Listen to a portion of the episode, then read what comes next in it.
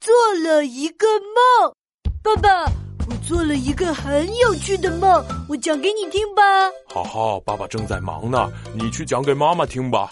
不用告诉妈妈，她知道我做了什么梦，呃，你不说，她怎么知道呢？因为妈妈就在我的梦里呀、所以她早就知道了。啊，豪豪啊，你梦到了妈妈，不等于妈妈也做了同样的梦，梦只有自己才知道的。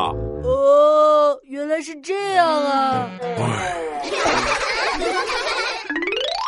亮亮，我早上要去看医生， 子豪，你得了什么病？我我就做了一个梦而已，啊？做梦为什么要看医生？因为我梦到自己变成了一只河马，在吃烧饼，吃了一张又一张。然后呢？然后天就亮了，我醒过来，发现昨晚放在床头的一本书少了好几页呢。 你真把书吃了？哎，不知道啊，所以我妈妈要带我去找医生看看。嗯，那你快去吧。